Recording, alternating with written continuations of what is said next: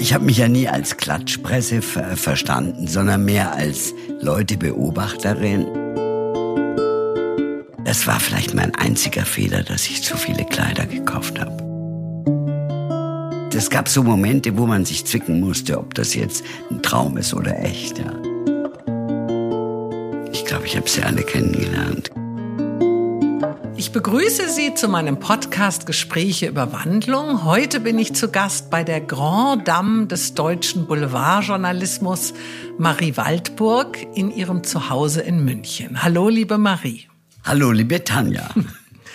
Eigentlich heißt du richtig Maria Sidonia, Gräfin zu Waldburg und Waldsee. Du bist in einem ja, kleinen Dorf an einem tief verschneiten Wintertag im Februar 1948 im Allgäu geboren, Sternzeichen Wassermann. Bei deiner Geburt hatte eigentlich niemand mehr so wirklich mit dir gerechnet, da deine Schwester Elisabeth eine Stunde vor dir zur Welt kam und deine Mutter gar, gar keine Ahnung hatte, dass sie zweieiige Zwillinge erwartete. Deine Großmutter sagte bei deinem Anblick nur humorvoll, ah, die Nachgeburt. auf Schloss Wolfegg, welches deinen Großeltern gehörte, und später in einem kleinen Nachbarschlösschen Kisleck verbrachtest du mit deinen Eltern und deinen sechs Geschwistern eine wunderschöne, unbeschwerte Kindheit. Dein Vater verdiente zwar nicht so viel, und das Schloss entpuppte sich finanziell als Fass ohne Boden, aber ähm, irgendwie in den Zimmern war es auch ein bisschen kalt und ihr musstet sehr sparsam und spartanisch leben. Doch deine Eltern führten irgendwie eine sehr glückliche Ehe und somit hattet ihr es daheim eigentlich gar nicht so schlecht. Eigentlich eine sehr fröhliche Zeit. Deine Mutter, eine geborene Gräfin, war eine zupackende, unprätentiöse, forsche, disziplinierte, mutige und sehr gläubige Frau, die sich irgendwie ganz und gar in den Dienst der Familie stellte. Dein Vater, Johannes Graf von Waldburg zu Wolfegg und Walfsee, Waldsee, war ein zurückhaltender und korrekter Kunsthistoriker, der für Verlage arbeitete. Du hast einmal deine Kindheit mit einem See im Allgäu verglichen. Ruhig, glatt und ein bisschen träge. Wie hat sich in dir aus einem solchen Umfeld kommend diese Lust an Glamour, Klatsch und Exzentrik überhaupt entwickeln können? Gab es da jemand, der dich irgendwie inspiriert hat? Ja, das ist eine gute Frage. Also diese, diese Lust äh, nach Glamour und Klatsch, die hatte ich ja nicht immer. Ich war ein sehr schüchternes Kind und habe aber schon immer diese Bunte angeguckt, die bei meiner Großmutter lag und habe da geschaut, Soraya und diese ganzen Leute. Gab's die da schon, die Bunte? Soraya, die Bunte gibt's ja ewig, die gab's ja. Ah die gab, die hat ja neulich schon 70. Geburtstag Ehrlich? gefeiert. Ach, ja, ja. Also die gab's schon, die sah anders aus und war auch anders aufgeteilt, aber da waren diese vielen Bilder drin. Und da habe ich schon immer gesagt, das interessiert mich.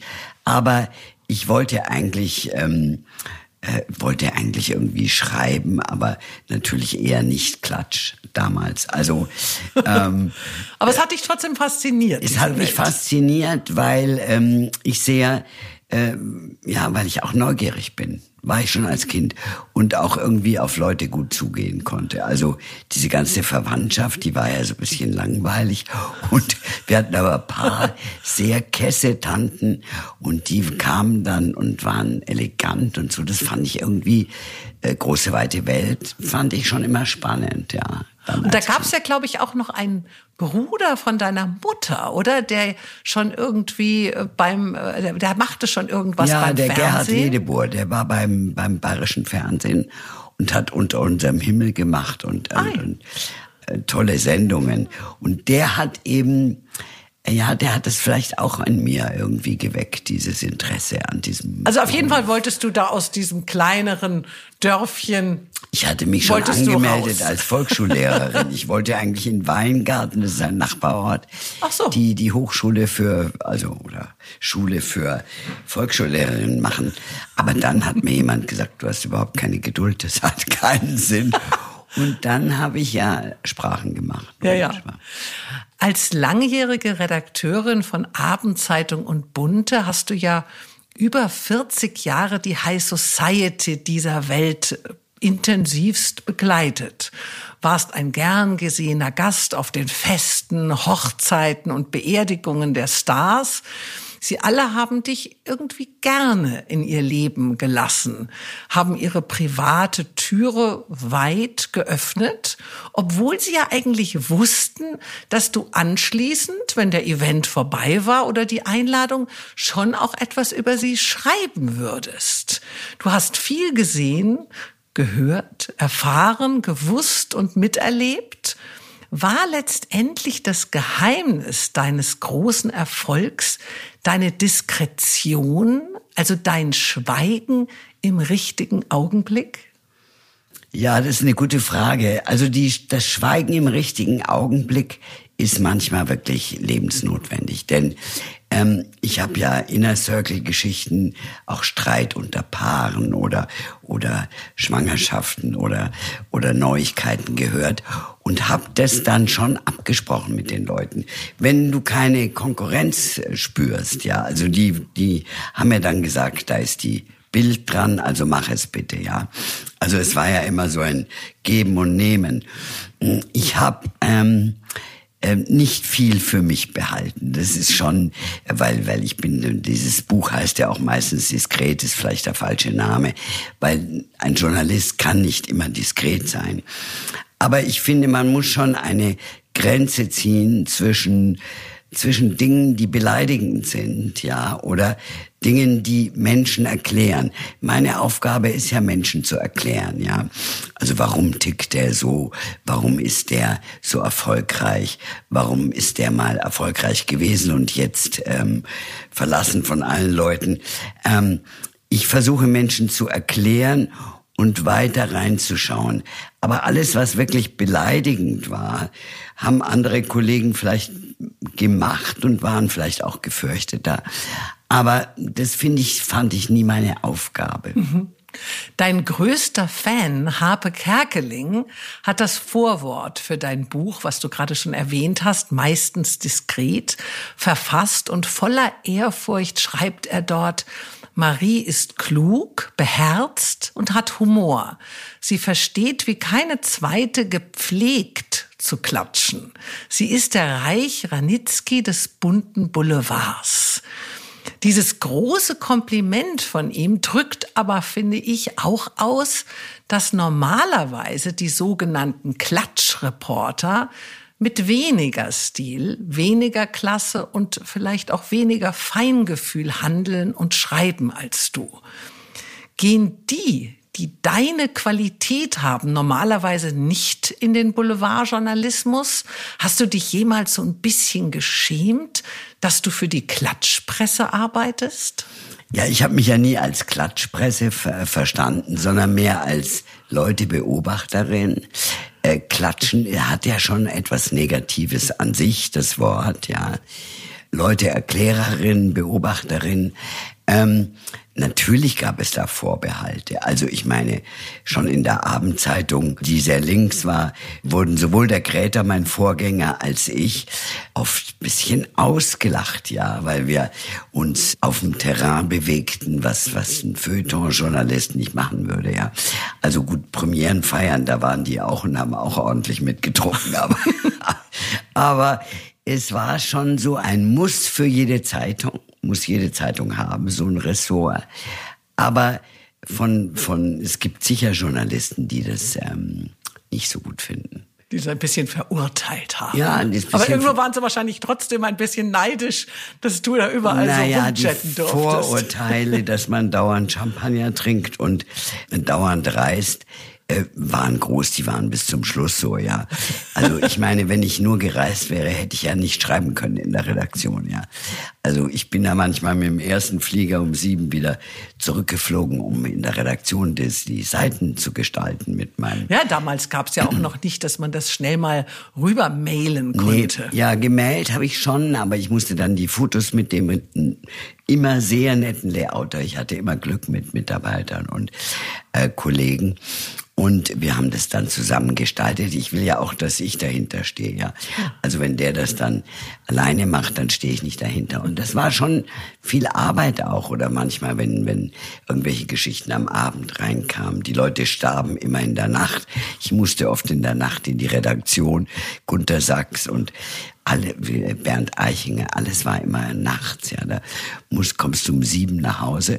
Das war aber auch irgendwie ganz, also sieben Spannend, in der Früh, ja. um sieben Uhr in der Früh.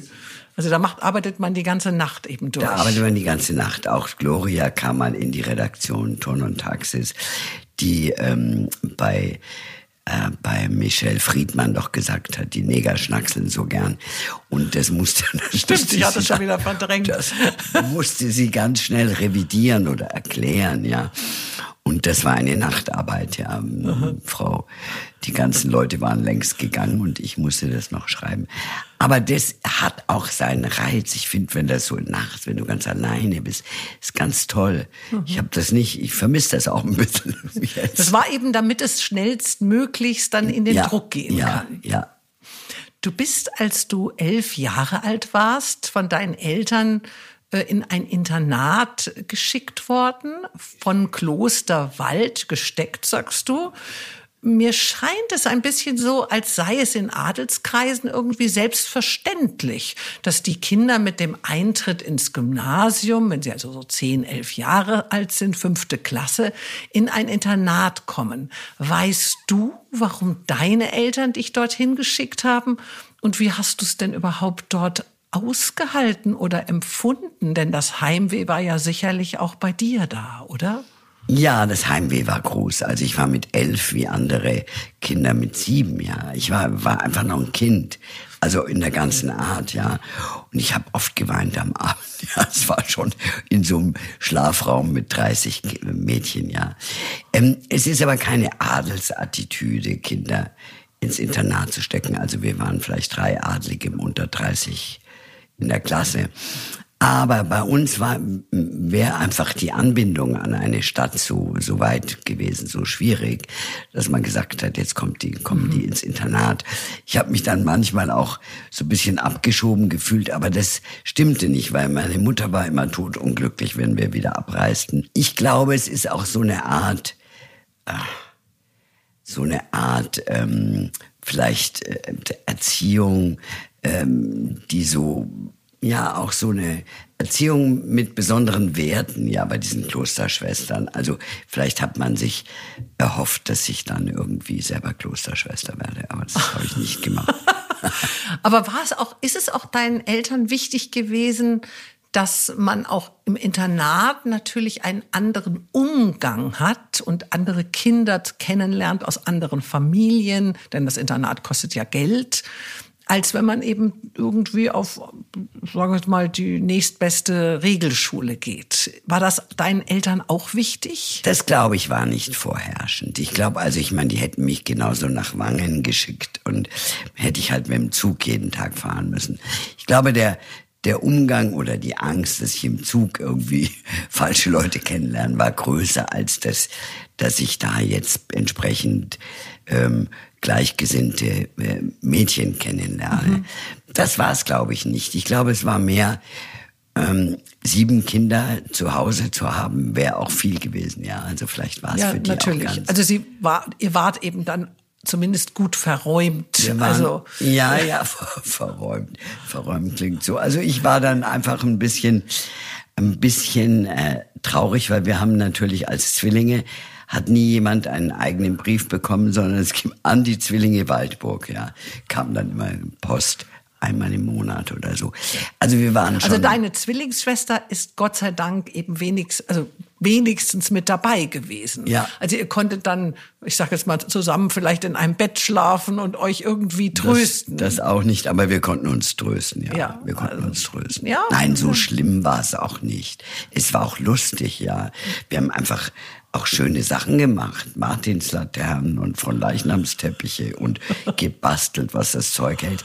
Aber diese Nonnen in Klosterwald haben natürlich die ganzen Putzkräfte gespart, weil sie haben uns immer Ämter gegeben. Also wenn man, wenn man erwischt wurde, sowieso, da hat man Doppelamt bekommen.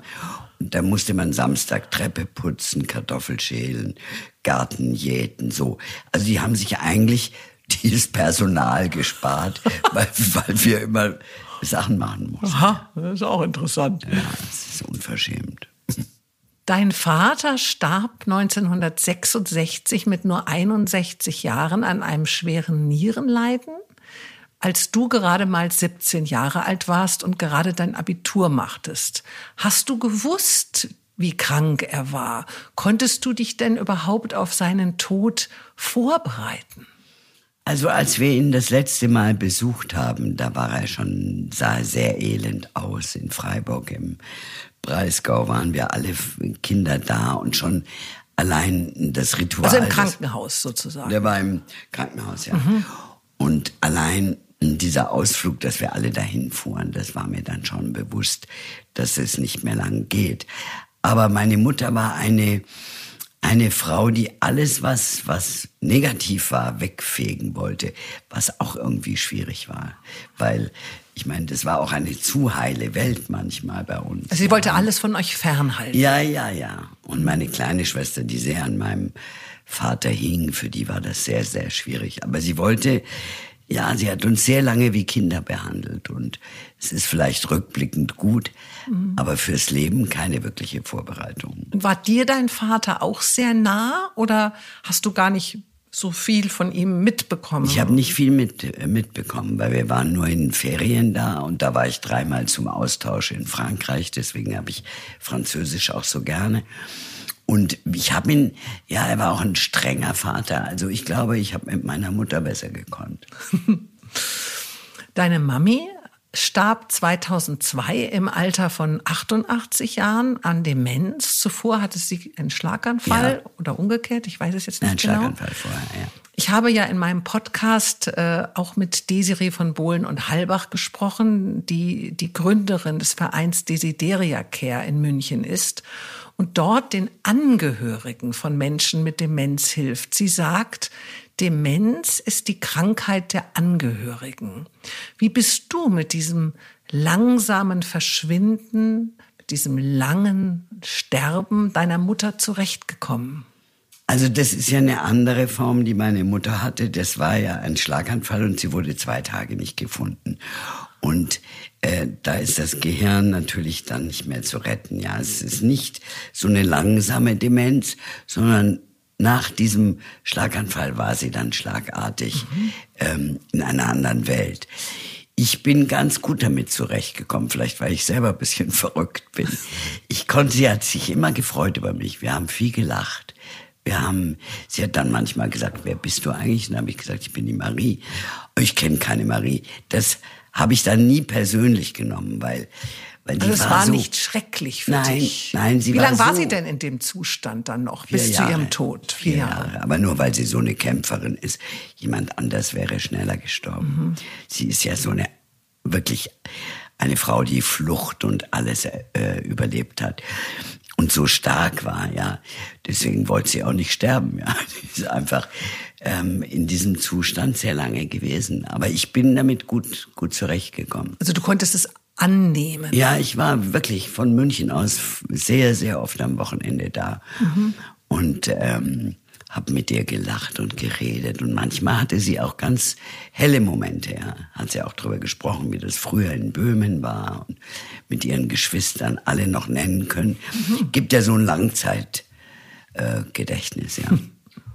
Oder sie hat so Kinderlieder gesungen. Meine Kinder hat das sehr amüsiert. Ja. Ja.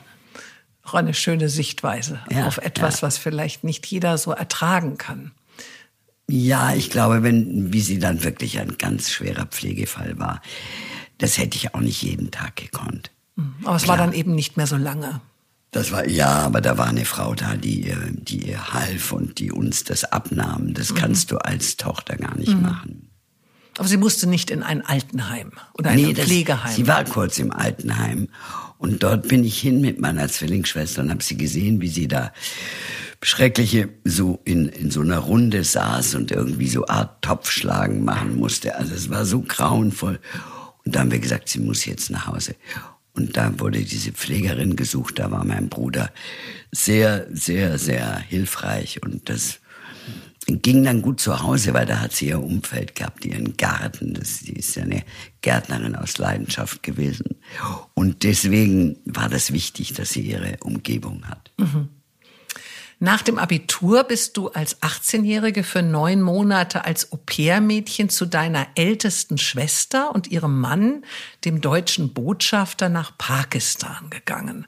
Eine doch recht ungewöhnliche Entscheidung für eine so junge Frau in den 60er Jahren. Schlummerte damals schon in dir so diese Neugierde auf das Neue, auf das andere? Und was hast du dort alles erlebt?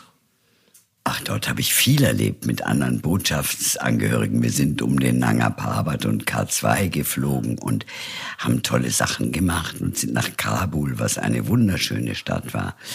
Ähm, damals ja völlig ungefährlich und über den Khyberpass äh, gefahren. Wir haben sehr viel gelernt. Ich habe Deutschunterricht irgendwelchen Spaniern gegeben, die da an der Botschaft waren. Es war so eine Art Enklave natürlich, diese, diese Botschaftsarea. Ja, da waren diese ganzen Residenzen nebeneinander. Das Leben der Pakistani habe ich nur peripher erlebt, beim Einkaufen, beim, im Bazar, äh, bei irgendwelchen äh, Veranstaltungen.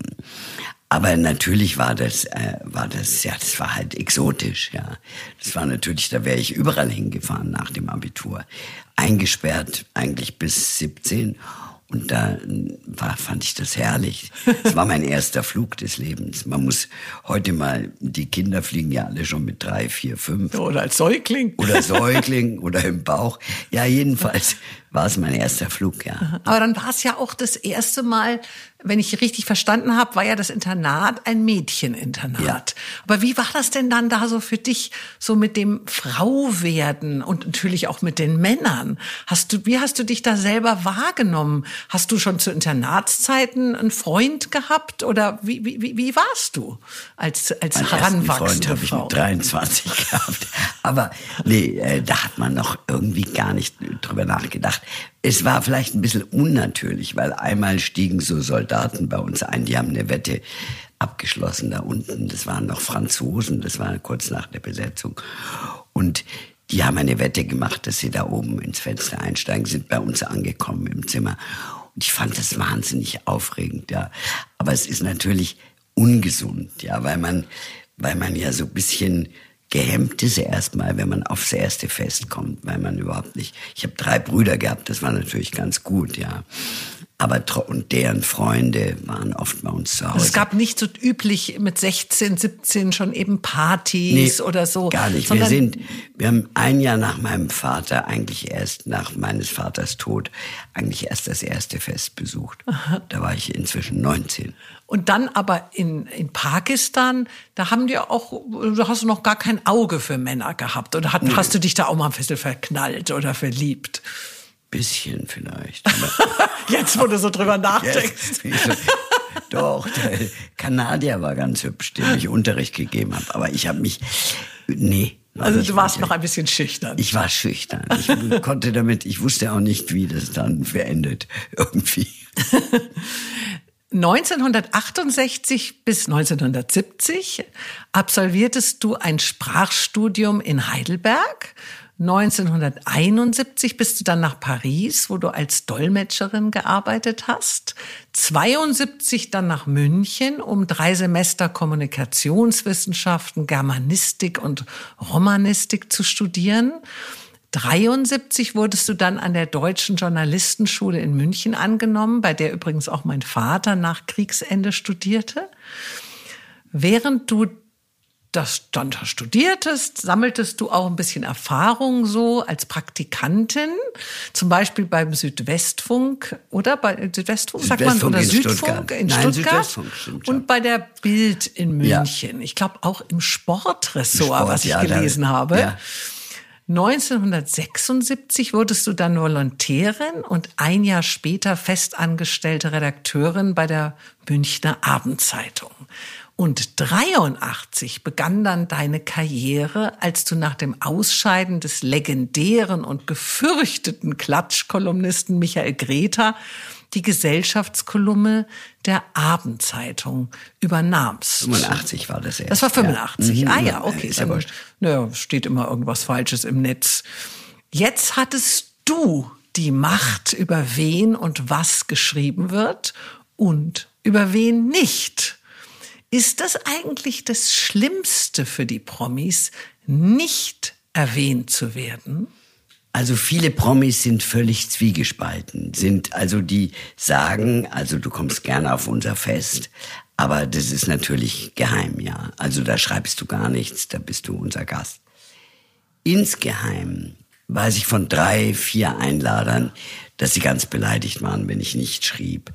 Oder wenn jemand Obwohl sie dich gebeten hatten, nicht ja, zu ja, schreiben. aber das ist, man, man will es nicht ganz zugeben, ja. Sie wollen natürlich nachher hören, boah, dieses Fest und der Käfer hat ja serviert wieder, wahnsinnig. Und das wäre ja schade für die Abendzeitung, wenn wir das nicht schreiben würden. Ich habe auch manchmal mich dagegen gestellt. Ich habe zweimal über Feste geschrieben, wo es eigentlich nicht erwünscht war, aber dann so ein bisschen abgewandelt. Ähm, das waren auch, es gab auch äh, Filmproduzenten, ähm, wirklich erster Ordnung, die beleidigt waren, die mich morgens um sieben hier anriefen, warum ich, warum sie nicht in der Gästeliste stehen. Dabei kann ich ja nicht jeden immer in die Gästeliste schreiben. Also das ist am Ende des Artikels immer so, wer war diese da fettgedruckten so. Namen ist sowieso Ja. Mhm. irgendwie journalistisch, ja, ein Pipifax, ja. Also da so ein paar Namen aneinander zu reihen. Das habe ich dann auch gelassen. Also wie der mich dann anrief und sagte, gerade da, gerade beim Herrn Strauß ist es mir wichtig, dass ich genannt werde. Also ähm, die, die wollten natürlich die Events aussuchen, wo es wichtig war, wo sie stehen. Und wenn es nicht so wichtig war, so eine Ladeneröffnung auf der Maximilianstraße, da standen sie nicht so drauf. Und diese Einteilung, da hat man schon ganz schön hinter die Kulissen von Menschen schauen können. Ja, weil ich wundere mich dann doch immer so ein bisschen, wenn ich die Bunte zum Beispiel lese, da gibt's ja dann immer so hinten eine Seite, wo dann steht im Alphabet, welch, wen man wo findet, also welchen Namen man Ja. in dem Heft wo findet. Und einmal im Jahr, glaube ich, gibt's ja dann auch so ein Ranking. Also wer ist Genau. jetzt in der Bunten am öftesten erwähnt worden und wer ist auf dem ersten Platz und wer ist überhaupt nicht auf dem letzten oder gar nicht da. Also ich finde mich da nie. Nein, aber ich wollte nur sagen, ich Das könnte mir, ändern. ich könnte nur mir vorstellen, dass wahrscheinlich das auch sehr schwer ist für eine Society-Reporterin oder Journalistin, so, wenn du dann vor deinem Artikel sitzt, den du schreiben musst oder darfst, wie, wen lasse ich weg? Also es ist, ich meine, klar, da fällt sicher sofort jemand ein, den du nennst. Aber dann gibt's ja sicherlich noch so viele, wo du, wo du vielleicht wie so eine Art Spickzettel hast und sagst, Ja. oh Gott, jetzt habe ich den schon fünfmal nicht erwähnt, jetzt muss ich den aber mal wieder erwähnen oder so. Deswegen gehören diese Gästelisten eigentlich äh, verboten, ja, weil Gästelisten können ja nie äh, komplett sein, ja. Ja, Da ja, du ja das wären. Jahrhunderte. Ja, also deswegen finde ich, pickt man sich paar Leute raus. Es war ja sowieso in der Abendzeitung für mich ehrlich gesagt leichter zu schreiben, weil ich sehr, sehr viel Platz hatte Mhm. und auch wirklich ähm, inhaltlich sehr viel bringen Ja, du hast ja konnte. mal, glaube ich, eine Doppelseite Ja, sogar ja, manchmal und dann gehabt. auch wirklich ähm, inhaltlich sehr viel mehr schreiben konnte. Und in der Bunten waren es dann manchmal nur so ganz kleine, Mhm. kleine Zehnzeiler. Wie hast du dich denn am Anfang deiner Karriere in dieser High Society gefühlt? Hat man dich da auch manchmal so ein bisschen von oben herab behandelt? Äh, hast du auch mal fürchterlich geweint und dich ausgegrenzt gefühlt? Gab es da irgendwas, wo du sagst, oh Gott, das war ganz fürchterlich? Oder wie, wie war dieses Gefühl ganz am Anfang, wo du zum ersten Mal auf den großen Festen eingeladen warst und, und eben auch diejenige warst, die auch nachher darüber schreiben musste? Also die großen Feste haben mir eigentlich keine Angst gemacht, die Menschen auch nicht dort. Ähm, aber es wurde natürlich, also gerade beim Adel jetzt zum Beispiel, ja, wenn ich wenn ich, da stand ich ja dann nicht drin, wenn ich nicht eingeladen war, sondern waren wie die anderen Kollegen hinterm Strick. Und da wurde ich schon manchmal schief angeschaut, ja. Also von Adligen, wie kannst du nur? Also bei Hochzeiten, was will man da Böses schreiben? Also besser schreibt doch jemand, der die Namen nicht durcheinander bringt, habe ich dann immer gesagt. Aber ähm, es gab zwei Fälle, die ich, wo ich das nicht hätte schreiben sollen, vielleicht. Aber ähm, von oben herab wurde ich eigentlich selten behandelt. Also diese ganzen Filmleute, in die ich ja dann bald kam, ja, in diese Filmcrew von München, Eichinger, Titel und so weiter. die, haben mich, die haben mich irgendwie gern gehabt, aber vielleicht eben auch Mittel zum Zweck, ja, weil die wussten, äh, die schreibt gut. Und ähm, dann, da habe ich mich aufgehobener gefühlt als auf einem Adelsfest. Aber grundsätzlich, jetzt mal ganz unabhängig von deiner Person, weil irgendwo spüren natürlich die Menschen auch immer, wer dann du bist. Aber gehört man als Society-Journalistin jemals wirklich dazu? Also bei den Filmleuten gehörte ich dazu. Da war ich die Letzte, die rausgekehrt wurde. Also die, die, ja, es gibt ja Kollegen, die werden gleich irgendwie entsorgt. Ach, du meinst, wenn es spannend wird? Dann ja, wenn es spannend wird, wenn die Leute wirklich äh, trinken und, und, und Ach so, dann werden die, so erzählen. Wenn die vorher dann, nach Hause geschickt. Dann war ich ähm, schon immer sehr lang dabei. Aber ähm, ja, so ganz dazugehören sollte man ja eigentlich auch gar nicht. Weil weil dann hat man diese Distanz nicht mehr, gell? Also die Distanz ist mir bei zwei Leuten, Gunter Sachs und Bernd Eichinger, auch schwer gefallen, weil ich die unheimlich geschätzt habe, sehr, sehr geschätzt und die mich auch sehr geschätzt haben. Und da bist du natürlich voreingenommen, ja. Also wenn die jetzt irgendwie einen Fehler gemacht hätten, hätte ich das vielleicht ähm, übersehen, eher. Aber die Distanz ist schon manchmal wichtig, weil man weil man natürlich auch gar nicht das Geld hat, da mitzumachen. Ja, also was da in Cannes und in Venedig und in überall verprasst wurde. Ich meine, die mit Booten und Zeug und ähm, Kleider. Ähm, das war vielleicht mein einziger Fehler, dass ich zu viele Kleider gekauft habe. ja. Also da konntest du nicht widerstehen. Ja, nein, da ist man manchmal angekommen und dachte, man bleibt eine Nacht und dann blieb man vier, weil noch irgendwelche Sachen sich entwickelt haben, Interviews oder irgendwas. Ja.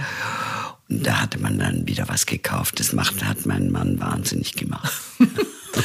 In deinem Beruf hast du von deinem Adelstitel niemals Gebrauch gemacht, ihn einfach weggelassen. Die Gräfin war abgetaucht. Hätte die höhere Gesellschaft eine klatschende Gräfin missbilligt? Oder hätten die Leser zu einer Gräfin keinen richtigen Zugang gefunden? Was hat dich denn wahrhaftig zu dieser Entscheidung bewegt? Also da habe ich gar nicht so drüber nachgedacht. Ich wollte nur auf keinen Fall in der Abendzeitung wo über den Adel immer gelacht wurde, ja, äh, wollte ich nicht adelig sein. Gut, das habe ich ja schon vorher entschlossen. Das habe ich in der Journalistenschule schon Marie Waldburg ge geheißen, ja. Weil ich finde, ähm, entweder man wird ausgelacht oder man gibt Anlass zu Spekulationen, dass man es leichter hat, Türen aufzumachen. In Amerika vielleicht, ja, also in Amerika, Countess, yes, welcome und so. Aber also da, wollte, hast du den, da hast es schon mal wieder vielleicht da, rausgeholt. Da habe ich, nein, da haben es die dann immer in dem im Hotel halt irgendwie gewusst. Aber rausgeholt habe ich es nie, weil es eigentlich ähm, auch für mich so ein bisschen vorbei ist. Ja, es gibt auch so so so schlechte Beispiele von angeberischen Adligen, dass ich ähm, dass ich irgendwie auf keinen Fall diesen doch sehr, ja, sehr exponierten Beruf auf Gräfin stützen wollte. Ja, mhm. das wollte ich nicht. Aber du hast ja wahrscheinlich könnte ich mir vorstellen, auch schon in der Schule wurdest du ja auch schon ein wenig damit konfrontiert. Denn du warst ja die vom Schloss oder vom Schlösschen. Also in der Grundschule meine ich jetzt. Ja, ja, in war, der Grundschule. Hast du das wahrgenommen oder war dir das da auch schon irgendwie so ein bisschen? Da war es mir auch schon komisch manchmal. Weil ich war in Sport nicht gut, was ich auch blieb. Und da haben sie mir gesagt, ja, Mensch, Mensch, bist, kannst, kannst schnell rennen, wenn du vom Schloss bist. Bist ja null in Sport und so. Das war also das war jetzt Schwäbisch. Das heute. du Arme. Das sollte jetzt Schwäbisch also, gewesen noch sein. Auf Deutsch. Aber das kannst du. Also du musst dir gar nichts einbilden, wenn du vom Schloss bist, da kannst trotzdem, kriegst du trotzdem eine Sechs in Sport oder so. Also das war jetzt auf Deutsch. Ähm, ich wollte irgendwie, nee, das war also, wir, aber da, dadurch, dass meine Mutter eine so wahnsinnig ähm, nahbare Frau war, die jeden kannte im Dorf und jeder schätzte sie, äh, kam uns das gar nicht, dass wir was Besonderes sind, waren wir auch nicht.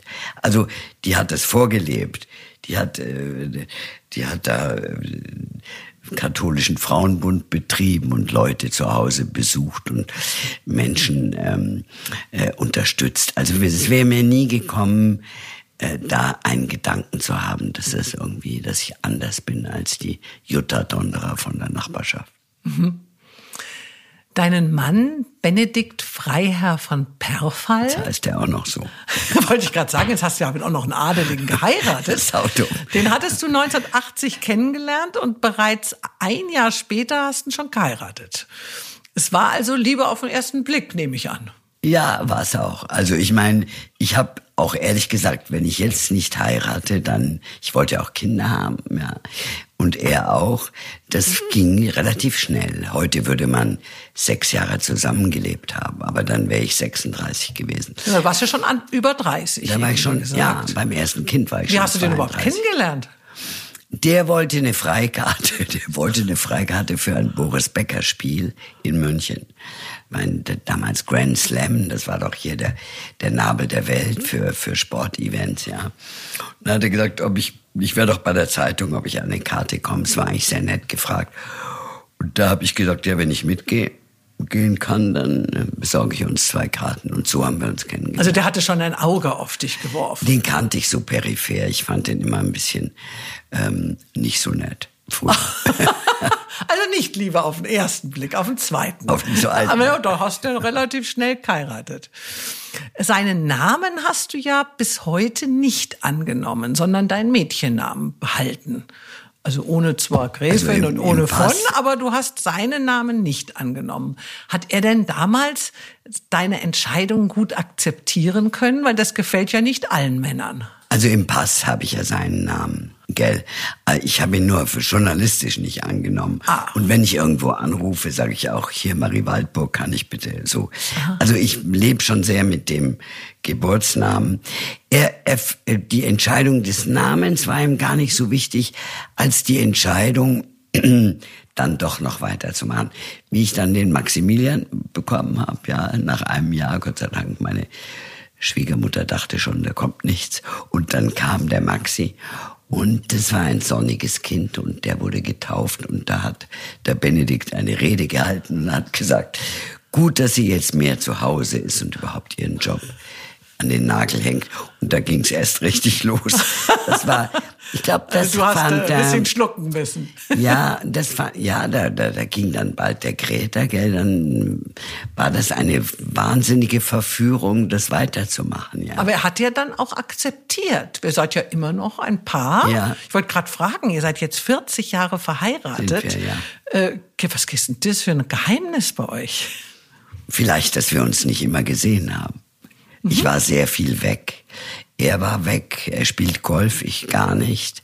Ich ähm, war viel verreist. Ich glaube, wenn wir, so wie jetzt im Lockdown, immer zusammen gewesen wären, wäre es möglicherweise schwieriger geworden. Aha. Aber er hat ja auch dir diese Freiheit gelassen, auch dich zu verwirklichen, dass du deinen ja. Job machen konntest. Ja, und er hat auch oft wirklich, oft ähm, drüber hinweggesehen, wenn nichts im Kühlschrank war oder wenn, wenn ich nach Hause kam und sagte, boah, ich hätte doch wissen müssen, dass der Boris Becker sich trennt von der Barbara. Hat, er, hat sie mir doch erzählt. Wenn ich dann eine Stunde nur über diese, Journal, über diese blöden Geschichten erzähle, ja, dann sagt er, also jetzt bin ich auch da, jetzt können wir vielleicht über was anderes reden. Das, ja. das nahm schon viel Raum ein, ja. ja mit wem man gerade kann und wer einem was erzählt. Ja. Also 82 wurde dann euer Sohn Maximilian ja. geboren und 85 eure Tochter Julia. Ja. Warst du die Mutter, die du immer hättest sein wollen? Ich war schon manchmal gehetzt, ja. Ich kam gehetzt zurück von der Abendzeitung um vier, habe die Kinder am Bus abgeholt und habe auf die Uhr geschaut, weil abends schon wieder irgendwo der Herr Eichinger eine Party machte. Also diese Unruhe, die die Kinder mitbekamen, war bei mir sicher größer als bei anderen Müttern. Also du warst immer so ein bisschen auf dem Sprung. Bisschen auf dem Sprung und vielleicht haben sie dadurch gespürt, dass sie vielleicht nicht so wichtig sind wie jetzt meine Selbstverwirklichung. Und das tut mir heute leid. Das würde ich anders machen. Also dieses, dass man in die Türe, in die Haustüre sozusagen nicht den Beruf dann hineinlässt. Aber du warst wahrscheinlich einfach immer. Aber es war natürlich auch so, man war immer erreichbar, ja. Also wenn dann irgendeine Trennung, Uschi Glas oder keine Ahnung, irgendwas war, hat äh, Frau Riegler am Abend angerufen und ob die Kinder jetzt da sind oder ins Bett müssen oder ähm, das war schon ein, ein 24-Stunden-Ding, ja. Man, mhm. wurde, man war immer erreichbar. Jetzt hast du ja 1999 nach 23 Jahren bei der Münchner Abendzeitung Du warst, glaube ich, da, wenn ich richtig gerechnet habe, 51. Ja, 50 nochmal, oder 50, ja. mhm. nochmal eine Veränderung gewagt und bis dem Ruf der damaligen Chefredakteurin der Illustrierte Bunte, Patricia Riekel, gefolgt, die dich als Chefin ihrer renommierten Society-Kolumne wollte. Du hattest aber doch eigentlich bis dahin alles erlebt, alles erreicht. Du warst auf den wildesten Partys der Society, bei Oscarverleihung, Golden Globes in LA, Filmfestspielen in Cannes und Venedig, beim Rosenball in Monte Carlo, auf den Salzburger Festspielen mit Prince William in Ascot, mit Mick Jagger in London, trankst Champagner mit Thomas Gottschalk in Malibu, feiertest mit Whitney Houston, Peter Ustinov, Rod Stewart, Burt Lancaster, äh, Richard Burton, äh, Karl Lagerfeld, Mario Adolf, Richard Gere. Oh Gott, das ist eine ewige Liste, die man vorlesen könnte und so weiter und so weiter. Du kanntest sie alle, sie kannten alle dich. Warum dann diesen sicheren Hafen noch mal verlassen? Warum noch mal etwas Neues wagen? Es war, also viele, die du jetzt genannt hast, habe ich dann erst in der Bunten kennengelernt. Ah, okay. Also es gab noch mal einen also, Unterschied zwischen den Aufgabenfeldern. Ja, also Mick Jagger zum Beispiel erst in der Bunten. Ähm, also so privat, ja. Und, und ähm, Richard Burton vorher. Aber diese ganzen ähm, internationalen Feste waren bei der Bunten natürlich schon äh, präsenter, ja. Es gab viel mehr internationale Feste. Also ich war dann auch eine Woche in Hollywood bei den Oscars vor, davor vier Tage, danach nochmal, um diese Vorfeste, um das ganze Gefühl der Stadt, um die, um die Stimmung, für wen man ist mhm. als, als Gewinner.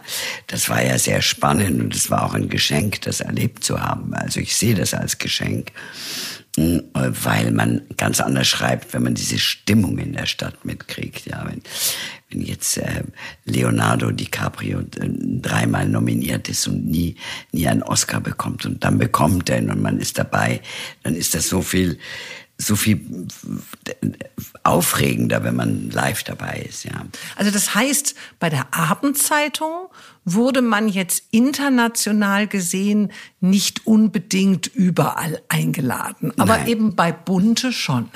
Also das war ja auch ein finanzielles Ding, man musste ja auch dahin kommen, ja. Also bei der Abendzeitung war ich schon einmal beim Oscar, das hat aber dann ähm, die Filmfirma bezahlt, wie Dietl mit, mit Stonk nominiert war. Da war ich das erste Mal bei den Oscars wo er dann nicht zu dem Governors Ball ging, weil er verloren hat. Oder man verliert ja nicht, aber das war eigentlich ein bisschen ungut, ja. Da waren wir die, die, die bösen Deutschen, die Unf die, die einfach. Die arroganten oder die fletigen. Schlecht, schlechten Verlierer. Also das heißt, dir, du hast eine Tür aufgemacht bekommen nochmal. Ja die du eben auch, in die du eben auch eintreten Also ich wolltest. hatte auch ein bisschen Angst, weil die Bunte galt so als bisschen Haifischbecken, ja, so jeder gegen jeden. Und das ist auch nicht ganz von der Hand zu weisen. Und ähm, ich hatte ein bisschen Angst, dahin zu gehen, weil ich auch wirklich, wie du sagst, eigentlich ein tolles Leben hatte bei der Abendzeitung und auch sehr viel Platz hatte zu schreiben. Ich habe mir, ich kenne mich nur. Ähm, ich bereue dann manchmal, wenn ich etwas nicht ausprobiert habe. Und ähm, nachdem das öfters so ist, habe ich gesagt, wenn ich das jetzt nicht ausprobiere, dann werde ich es irgendwann bereuen. Und so habe ich es dann gemacht. Und es war auch gut so. Also es war, äh, kam zur richtigen Zeit. Und es war, waren tolle Jahre bei der Bundeswehr. Ja, du hast ja 17 Jahre ja. lang dann bis 2016 dort äh, eben mein gearbeitet. Und sagst ja auch jetzt, dieser Wechsel hat sich gelohnt. Hat sich gelohnt, obwohl ich weniger Platz hatte, obwohl es stressiger war mit, sagen wir mal, mit Kollegen. Aber es hat sich gelohnt, weil es eine, den Horizont unheimlich erweitert hat. Also viele Leute wollen auch lieber in die Bunte als in eine Münchner Tageszeitung, ja. Mhm. Also die. Das war eben nicht so regional. Das war, ja. Und dann hat man doch irgendwie Möglichkeiten gehabt, äh, mhm. äh, das einzige Interview mit Charlene von Monaco zu führen. Das hätte ich jetzt als Münchner Abendzeitung wahrscheinlich nicht bekommen, ja. Mhm. Also stand auch nicht so viel drin, weil sie nicht viel sagt, die Frau, aber. Und du hast ja, glaube ich, auch sehr gut mit Patricia Riekel, die ich ja auch ja. schon für meinen Podcast interviewt habe, auch zusammengearbeitet. Ja, das ist ja auch wichtig, dass man mit der ja, Chefredakteurin auch doch, gut ja. kann. Sonst hätte man es gar nicht so lange ausgehalten. Nein, die war, die, die hat einen sehr, sehr guten Humor. Also mit ihr habe ich gelacht, dass es Zeug hält, ja. Und ein, eine unglaubliche Beobachtungsgabe und auch die Begabung, einen dann so ein bisschen natürlich ähm, zu schmeicheln und zu sagen, das kannst nur du. Aber die Begabung, einem zu sagen, das traust du dir jetzt zu. Und das fand ich schon, fand ich schon gut. Das hat sie mit den Mitarbeitern gut gemacht. Als Expertin des Hochadels bist du ja auch bei Übertragungen von Hochzeiten der Royals als Gastkommentatorin im Fernsehen präsent. Wurdest du denn auch jemals zu einer also ich sag mal, so einer dollen royalen Hochzeit eingeladen. Ja, ich war bei der jetzt kürzlich verstorbenen Cousine, ähm, Cousine Marie von Liechtenstein, die jetzt gerade gestorben ist, Fürstin wurde. Ähm, da war ich eingeladen als Cousine. Da habe ich ziemlich gemauert, weil ich ziemlich dick war damals. Und ja, du warst dick? Ja, mit, mit 20 das wusste oder ich ja 19. Noch gar nicht. Na, jedenfalls da war ich eingeladen und dann nochmal ähm, in Luxemburg, da war ich auch eingeladen. Aber sonst war ich mehr im Reporter-Team. Genau. An diesen Tischchen, wo man dann ähm, so von, von oben guckt ja. und in den Bildschirm eigentlich guckt und schaut, wer vorbeigeht. Also bei Lady Diana und Prinz Charles Hochzeit saßt du jetzt nicht in der Kirche. Nein, nein war ich nicht in der Kirche. Muss ich leider passen. Da hätte ich vielleicht gemerkt, dass sie schon traurig ist. Nein, weil, nein, die war ja nicht so traurig. Die wurde erst. Doch da war sie vielleicht noch glücklich. Ich habe The Crown angeschaut, ja, natürlich diese ja. wunderbare Serie. Und da merkt man ja dann doch, äh, ja, so bestimmte war Dinge. War aber auch keine einfache Frau. Also die hat sich das irgendwie anders Hast vorgestellt. Hast du sie auch mal interviewt? Ich habe sie mal interviewt. Also interviewt war das eins, war kein offizielles Interview, kriegt man ja mit niemand von England, ja. Also der Charles mhm. Gibt ja auch keine Interviews mit mit ähm, Umweltzeitungen, ja, aber aber nicht mit Klatschgeschichten. Äh, nee, ich habe die der, Diana nur in Klosters beim Skifahren erlebt, also paar Tage. Und das ist keine, ja, es war keine einfache Frau. Mhm. Die sehr, sehr, sehr, sehr mittelpunktsbedürftig. Jetzt wollen wir aber doch noch ein paar mehr Geschichten aus deinem wunderbaren, schillernden Berufsleben hören. Zumindest, was war für dich unvergesslich schön oder vielleicht unvergesslich schlimm, tragisch, peinlich oder magisch? Also gibt es irgendetwas, wo du sagst, also das, das muss ich jetzt einfach erzählen. Also was, was äh, lustig war oder so. Ja, also tragisch, äh, je älter man in dem Job wurde, hat man natürlich entsprechend viele Beerdigungen erlebt und Todesfälle. Also wie ich das letzte Interview mit Gunter Sachs gemacht habe, da was sehr schön war zum muss ich jetzt selber mich selber loben, zu seinem runden Geburtstag. Da hat er gesagt, ähm, da habe ich gesagt, wie lang, wollen Sie noch leben? Muss er immer siezen im Interview. Und, oder wie stellen Sie sich das Ende vor? Oder so hat er gesagt, wenn der Silberstreifen am Horizont nicht mehr zu sehen ist.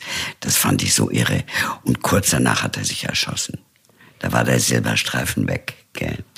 So Sachen geben mir wahnsinnig zu denken. Oder wie ich Bob Marley ähm, versucht habe abzupassen. Der war da in, am Tegernsee. Mhm. Am Tegernsee in der Reha. Der hatte Schwerkrebs. Dann musste ich äh, Karin Feddersen, das war so ein Topmodel im Krankenhaus, ähm, besuchen. Die war die, die hat sich zum Fenster rausgestürzt. Diese, dieses Phänomen schöne Frauen in München ist ja sowieso ganz, eigentlich ganz traurig, was aus denen manchmal wird, ja. Außer Uschi Obermeier, die hat es gut hingekriegt. Aber äh, Karin Feddersen ist traurig, ja, ist ein trauriger Fall. Ja, war ja auch so eine wunderschöne Frau. Ja. Aber, eben aber doch immer nicht die falschen glücklich. Männer. Immer in der falschen Männergruppe auch, ja. Ja, aber du hast jetzt unabhängig von den traurigen oder tragischen Dingen, ja, gibt lustig. es nicht irgendetwas, Nein, wo du sagst, also wenn ich wenn ich ein Erlebnis äh, rahmen könnte, ja. dann. Äh, also der Tanz mit Prinz Charles, das, da war ich aber noch nicht bei der Zeitung, ja. Da war hast ich. Du getanzt mal. Ja, das war, das war ein Jugendfest da in Schloss äh, Langenburg. Mit denen ist er verwandt. Und da kamen die am Wochenende Anne und er. Und Anne äh, sollte irgendwie vermittelt werden. Also wir sprechen jetzt von welchem Jahr? Ah, das war, das war vielleicht. Ähm, ja, 75, also bevor ich zur Journalistenschule kam. Da also wo er auch noch gar nicht verheiratet war. Ja, Hätte er ja dich heiraten können vielleicht. Ja, Sich in dich verliebt. Ich weiß gar nicht, ob ich es ausgehalten hätte. Der, war, der war, sah ja ganz gut aus. Also mit dem hast du getanzt? Äh, mit dem, der hat dann so sich durchgetanzt durch die deutschen Mädchen. Das war eigentlich wirklich süß. Oder bei Elton John hat man auch viel erlebt. Da bin ich einmal zu Tom Ford und habe ihm gesagt, Mr. Testino, der war so beleidigt. Er hat gesagt, ja, ich Mario Testino, kurz, der Modefotograf, du der, hast ja, sozusagen ihn. Und, und Tom Ford ist ja ein ganz schlanker, gut aussehender Mario Testino, so ein bisschen fett, bisschen, ja, ein bisschen rundlich, ja. Der war wirklich toten beleidigt, dass ich den verwechsle. Ich habe die einfach kur kurz verwechselt, wahrscheinlich irgendwie zu lang Champagner getrunken. Aber sehr lustig. Aber man hat schon, ja, oder dass wir, dass wir auf das, auf diese Party von Mick Jagger auf das Schiff kamen in Cannes. Ja, da hat mich einfach eine Freundin, die Denise Ritsch, auf dem, auf so einem kleinen Beiboot, sind wir einfach unter das Boot gefahren. Die war aber eingeladen. Treppe rauf und dann hat sie gesagt, ich bringe hier die Marie mit. Das war kein Problem. Das war bei Paul Ellen auf dem Schiff. Ein Wahnsinnsschiff mit Lift und, und, und äh, Helikopterlandeplatz und einer Musikanlage vom Feinsten. Das war zu Ehren von Mick Jagger zu einem Film in Cannes. Und das war schon irre, ja. Da war man plötzlich auf den, dann, das gab so Momente, wo man sich zwicken musste, ob das jetzt ein Traum ist oder echt, ja. Sehr war schön. schon toll. Du hast ja auch sicherlich viele Liebesgeschichten kommen und gehen sehen. Hast du mit deinem feinen Gespür für die Menschen meist so von Anfang an geahnt, ob das was wird oder nicht? Ich habe es oft gespürt und auch dann auch ziemlich bald als erste geschrieben, also bei bei der Tochter von Maria Schell mit dem Krötz, das hat man einfach gesehen. Bei ähm, bei Veronika Ferres und Dietl war ich dabei, sowohl beim Kennenlernen und äh, am nächsten Tag äh, zusammenziehen, als auch bei der Trennung. Das spürt man. Wenn, wenn die Leute äh, so entflammt sind, das spürt man so, ja. Wenn die, wenn Frauen dann einfach auch einfach irgendwie die Kontenance verlieren, ja, und dann irgendwie so, so beflügelt wirken. Und genauso bei der Trennung, da hat man so gemerkt, das war im Filmball, da diese, dieses genervte Gesicht vom Helmut Titel und dieses traurige Gesicht von der Froni. Und dann bin ich hin und habe gesagt, was ist denn bei euch los? Und da sagt er, wir trennen uns. Und dann habe ich gesagt, das, das sagst du mir jetzt einfach so, ja, das ist ja Schlagzeile, gell? Und dann sagt er, ja, da rufst du mich morgen nochmal an. Da wollte er es natürlich wieder nicht mehr gesagt haben. Aber man spürt natürlich Schwingungen sehr Man spürt, man spürt auch, wer zusammenpassen könnte und wer vielleicht gar nicht zusammenpasst. Mhm. Also.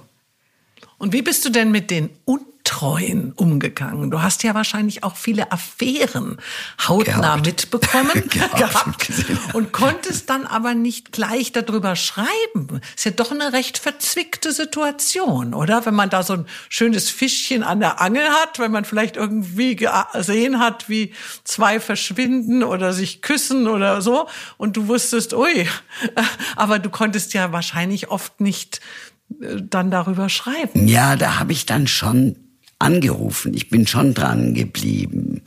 Also bei der damaligen Frau vom, vom Ralf Siegel, dieser schönen Dagmar, die mit meinem Nachfolger von der Abendzeitung, nicht von der Bunten, sondern von der Abendzeitung, am Oktoberfest durch die Gegend hüpfte. Da habe ich genau gesehen, oh je, das, das, der arme Ralf, ja. Da habe ich aber dann angerufen. Und die also die Leute, die angerufen werden, die empfinden das eigentlich als sehr fair und sagen, du, wenn jemand anders das auch weiß, dann sagen wir dir Bescheid, dann bist du immer noch die Erste. Manchmal habe ich es auch gleich losgelassen, mhm. wenn es nicht so wichtig war. Nein, aber ich finde, bin schon dafür, dass man, dass man das nochmal abspricht, weil die Leute haben zum Teil Kinder, ja, und die lesen das dann in der, gerade in der Tageszeitung ist das ja auf dem Titel drauf, ja. Ja. Und welcher Star oder Royal hat dich in deinem Leben am tiefsten beeindruckt? Sir Peter Ustinov hat mich sehr beeindruckt. Sehr, der hat immer angerufen, wenn er hier ist und den habe ich oft getroffen, hat mich sehr beeindruckt mit dieser Begabung, Instrumente und Menschen nachzumachen. Das ist einfach unglaublich. Und dieser Scharfsinn, den der hatte, wenn jemand zur Tür reinkam, unglaublich. Und dieser Humor, äh, der hat ein ganzes Orchester nachgemacht. Der hat mich sehr beeindruckt. Bernd Eichinger, Helmut Titel hat mich auch beeindruckt. Ähm, äh, George Clooney, wenn man will, ist ganz anders wie sein Image. Der ist unglaublich herzlich und lustig und, und sehr bodenständig. Äh, äh, Clint Eastwood hat mich schwerst beeindruckt, weil der hat mich ausgefragt, wo ich herkomme und, und so. Da hat mich der, der Florian Henkel Donnersmark vorgestellt in, bei seinem Oscar, bei seiner Oscar-Party.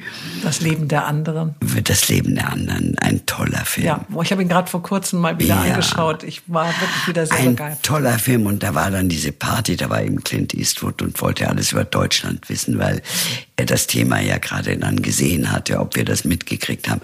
Und da saß der, der Ulrich Mühe, ähm, saß da mit seiner Frau und die weinte so wahnsinnig. Und jetzt danach wusste ich, warum. Der war ja dann kurz danach gestorben, gell. Die haben gewusst, dass er Krebs hat. Und es war sein letzter Ausflug eigentlich. Da nach Hollywood. Mhm. Hast du dich denn jemals in einen Star verliebt oder er sich in dich? Wie schwer ist es, so fern der Heimat, den Versuchungen zu widerstehen? Ja, wenn, dann war es eher in München als fern der Heimat. Nein, man verliebt sich natürlich schon schnell in einen Star, weil man ja ein, also jetzt ganz klar, man ist ja deswegen kein Groupie, aber man, man hat viel über den gelesen und weiß viel über den und plötzlich ähm, ist der wahnsinnig freundlich ja, und sieht einen als Frau. Ähm, ernsthaft verliebt habe ich mich Gott sei Dank nie immer nur so bisschen. Verknallt. ja, mehr, mehr verknallt. Weil fern der Heimat, so in Hollywood, da weiß man ja, also ich meine, die haben ja wirklich eine Palette von so schönen Frauen, da weiß ich mich auch einzuschätzen, dass der jetzt nicht wegen mir alles andere vergisst. Das habe ich mehr mit Humor gesehen, ja. Das, ich glaube, Humor ist in dem Job überhaupt das Allerwichtigste. War die Marie Waldburg auf dem roten Teppich dieselbe wie privat? Nee, auf dem roten Teppich, das sagen mir manche oder auch mein Mann findet, ich lache dann irgendwie so viel. Ähm, ich versuche da, ich werde da so wie so eine Puppe, die so angedreht wird, ja.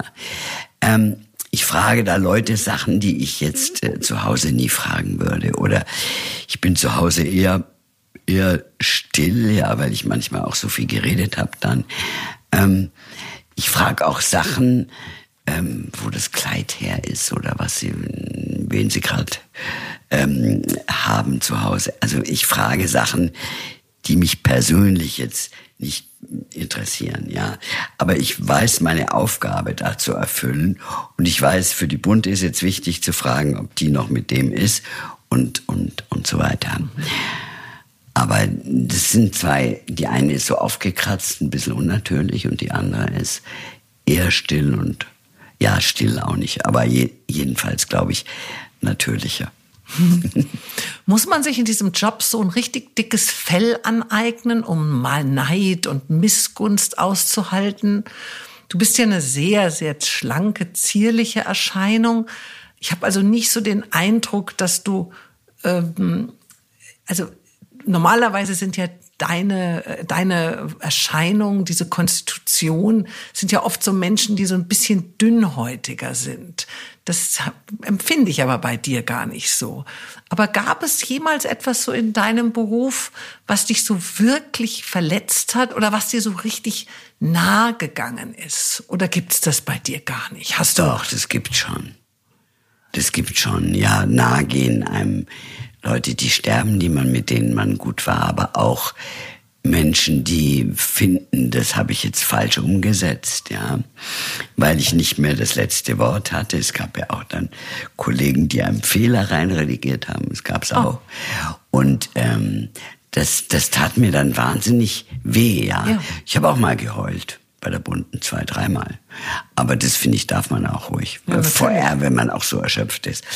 Aber ähm, was war nochmal die Frage? Ja, nein, einfach, ja. ob das in Beruf, in deinem Beruf auch was gab, wo du sagst, ja, das, das, daran habe ich so richtig geknapst, also jetzt ohne Namen zu nennen, sondern einfach so eine Situation, wo du sagst, äh, ja, das war ungerecht oder das ist unfair oder ja. das ist gemein oder, also wo man eben wirklich verletzt ist. Ja, gab's schon. Also, es gab natürlich also interredaktionelle Geschichten, die aber niemand interessieren oder ja. wie, wie dann mein Nachfolger bestimmt war, ähm, war ja auch klar, war ja auch ausgelaufen und das ist ja witzig gelaufen alles. Naja, also auf jeden Fall war der bestimmt und dann hat die Chefredakteurin doch allen Ernstes gesagt, bis der kommt, acht Monate jetzt für die Hälfte des Gehaltes? Und da habe ich gesagt, das glaube ich jetzt nicht. Ich meine, soll ich die Hälfte arbeiten oder, oder wie? Das waren so Ungerechtigkeiten, mhm. aber die interessieren jetzt niemand. Ja. Ähm, als das ist ja auch, hat ja viel auch was mit Gerechtigkeit mit Würde und Würde ja. und so nimm zu mich, tun. Nimm ich das ja. an oder ja. nehme ich es nicht an? Ja. Und das war so, manchmal haben sie so ihre Spielchen gespielt. Da habe ich mehr drunter gelitten, als wenn ein Prominenter, ich habe einmal einen Fall gehabt, da hätte ich nicht drüber schreiben dürfen. Das war eine, eine auch tragische Geschichte. Und da habe ich lange gebraucht, das wieder hinzukriegen. Ähm, das macht mir mehr zu schaffen vielleicht. Aber also sozusagen, dass du einen Fehler, selber einen ja. Fehler gemacht hast, dass du es dir selbst verzeihst. Ja, das mhm. habe ich mir dann verziehen, weil der mir verziehen hat. Und nach all den Erfahrungen, nach all den Jahren, was denkst du über den Menschen? Über die Menschen schlechthin? Ja, genau. Ich finde die Menschen nach wie vor unglaublich spannend. Ich finde, also ich habe sehr, sehr viele Menschen der nächsten Generation durch meine Kinder, ja. Und ähm, äh, kriege immer wahnsinnig gern raus, was die machen, was die lesen, was die beschäftigt, welche Filme die sehen. Ich finde Menschen was unglaublich Interessantes, ja. Also ich möchte nicht aufhören zu staunen über schöne Länder und Menschen. Äh, vielleicht wird man ein bisschen argwöhnischer, weil man mehr dahinter schaut, ja. Also so leicht aufs Glatteis würde ich jetzt heute nicht mehr geführt, wie, wie am Anfang. Mhm. Am Anfang habe ich sehr viel mehr geglaubt, was die Leute mir erzählt haben oder was mir Chefs gesagt haben. ähm, Heute würde ich das mehr durchschauen, aber das ist vielleicht auch eine Altersfrage. Wie hat sich denn diese High Society verändert? Gibt es die überhaupt noch, diese höhere Gesellschaft? Und wenn ja, was macht diese heute aus? Ja, ich habe das ja immer schwer gefunden zu sagen, wer gehört zur Gesellschaft und wer nicht. Ja, das ist, gibt ja so viele verschiedene Gruppen. Allein in München gibt es eine Literaturgesellschaft, eine Filmgesellschaft. Es gibt ja unglaublich viele, viele Zirkel. Deswegen hm, habe ich auch nicht gern diesen Ausdruck Z-Prominenter oder oder M-Prominent, also so A, B, C, D, ja. ja, so.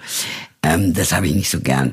Aber ich meine, inzwischen ist es leider so, dass auf so Partys hauptsächlich Influencer und Blogger rumspringen, ja. Und das hat sich verändert. Ich meine, die muss es geben, das ist ein Zeitgeist, das ist klar. Und die, die sind auch wichtig für die Trends, ja. Aber wenn die Gästelisten nur noch aus denen bestehen, dann kommen halt auch andere nicht mehr. Es ist ja eine Wechselwirkung, ja. Also dann kommt auch ähm, eine A-Klasse-Schauspielerin nicht unbedingt mehr, wenn da jetzt lauter Influencer geblitzt werden nacheinander, ja. Und die A-Klasse-Schauspielerin denkt, jetzt laufe ich durch und werde gar nicht mehr gesehen. Da kann ich mich schon reindenken in die Leute, die dann vielleicht weniger ausgehen, weil die, das ganze Bild sich verändert hat, die ganze Zusammensetzung von Partys. Aber das kommt schon wieder. Also ich meine, jetzt war ja durch Corona anderthalb Jahre ein irgendwie auch ganz gutes Ausschnaufen, ja, ein ganz gutes Verschnaufen und Nachdenken, dass man nicht auf jede Party rennen muss. Und man vermisst sie auch fast gar nicht mehr. Ich weiß nicht, junge Leute sicher, aber ähm, dieses nicht stattfindende Oktoberfest, diese großen Geschichten, ähm, das macht was mit den Menschen natürlich. Und dein Mann ist wahrscheinlich ganz glücklich, dass du nicht mehr so oh, viel ich glaub, dem ist es schon fast unheimlich, dass ich so viel da bin. ich glaube, der hat zum Beispiel gesagt, willst du nicht ein bisschen länger in Griechenland bleiben? Ich habe schon gedacht, oh, das ist aber, das ist aber sehr großzügig. Fällt dir das Älterwerden schwer, dieser Abschied der Fruchtbarkeit, des Begehrens, der Verführung, der scheinbaren Unendlichkeit des Lebens? Ja, zwischen Fruchtbarkeit und Begehren ist ja noch ein großer Unterschied. Also man kann begehren bis ins hohe Alter, finde ich. Ja, ich meine das selber begehrt, begehrt werden. werden. Also ja, dieses das, ja. Gefühl, wenn du so in den ähm, Raum reinkommst. Ja, ja, ja, genau. Oh, da, gab es ja so Feste früher, wo dann die Leute so, ah, die Marie und so. Ähm, klar. Nein, das Älterwerden macht mir, wenn, wenn meine Enkel sagen, Omi kriegt man eigentlich immer Falten, wenn man alt ist, dann denke ich mir, jetzt suche ich mir einen Spiegel und schau mal wieder. Wie süß. Das kriegt man eigentlich immer Falten. Aber sie sagen es so nett, dass man einfach irgendwie auch nicht, das ist ja, ja, es ist ja, so. Kindermund und Wahrheitskund. Mhm. Und ähm, das Älterwerden macht mir nur, also ich bin früher besser gerannt und besser äh, konditioniert gewesen ähm, und mehr Sport gemacht, ja. Wir haben Tennis gespielt ohne Ende und Ski gefahren. Ski gefahren bin ich wie der Teufel. Das mache ich jetzt leider nicht mehr. Und das, äh, das ist mehr ein Zeichen des Älterwerdens. Weniger die Falten und weniger, ja, die Stimme wird irgendwie dunkler. Ähm, manchmal sehe ich dann so Darsteller von einem Theaterstück im Rehsegel. Da gehe ich sehr oft hin. Johannes Nussbaum, einer. Dann ist der einfach 94 geboren. Dann denke ich, boah, bin ich alt. Wenn ich dann diese Besetzung von Filmen auch sehe und von Theaterstücken. Ist einfach, man ist einfach schon lang dabei. Aber nee, das macht mir nichts aus. Mhm. Eigentlich nicht. Ja, du bist also, ja auch, wenn ich dich so anschaue, habe ich zumindest nicht den Eindruck, als bist du geliftet. Nein, nein. und, Dann sehe ich ja, da hätte ich ja keine Falten. Ja, nein, aber ich, ich gibt ja auch manchmal auch missglückte Sachen. Oh ja. Aber äh, ich, wie Ein. siehst du denn diesen, diese Entwicklung bei den Frauen, dass man dann ab einem gewissen Alter halt versucht, irgendwo chirurgisch nachzuhelfen? Also es ist schon fast gang und gäbe. Ich glaube, dass fast jede Frau was gemacht hat. Ich habe schon langsam das Gefühl, dass ich die Einzige bin. Denn ich habe neulich ein sehr nahes Foto mit einem Schauspieler, sehr nah. Es war wirklich, man muss den Arm mehr ausstrecken für ein Selfie. Und da kam eine Zuschrift, mutiges Foto. Ja, das fand ich auch doof. Aber ich finde die Entwicklung so nachzuhelfen. Ich meine, das muss jeder selber für sich wissen, ja. Ich glaube, dass die Männer das gar nicht brauchen, dass die Frauen immer jünger werden.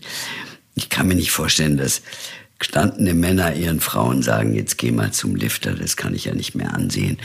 Das macht kein guter Mann. Und man, ich glaube, das machen sie nur, so wie man sich immer nach den letzten Schrei kleidet, machen es die Frauen für andere Frauen. Und ich kenne halt wirklich bestimmt 20 verunglückte Gesichter. Da denke ich mir, die war doch vorher ganz toll. So gelebte Gesichter finde ich doch wunderbar. Nee, äh, habe ich aber auch meiner Mutter versprochen, die hat es noch miterlebt, da diesen Trend, dass man, was, das kann man ändern, so ein Gesicht, die war ganz erstaunt. Und dann habe ich gesagt, das mache ich aber nie, Mami. Nee, es würde nicht zu mir passen, glaube ich. Von was träumst du noch? Ja, das ist gut. Ich träume schon noch von Aufregung. Also es war jetzt im Sommer sehr ruhig. Ich habe äh, die Kinder gehütet. Es war wunderbar, meine Enkelkinder und alles. Und sehr viel, sehr viel so Local-Geschichten gemacht. So ein Kick, in welcher Art auch immer, von dem träume ich vielleicht noch.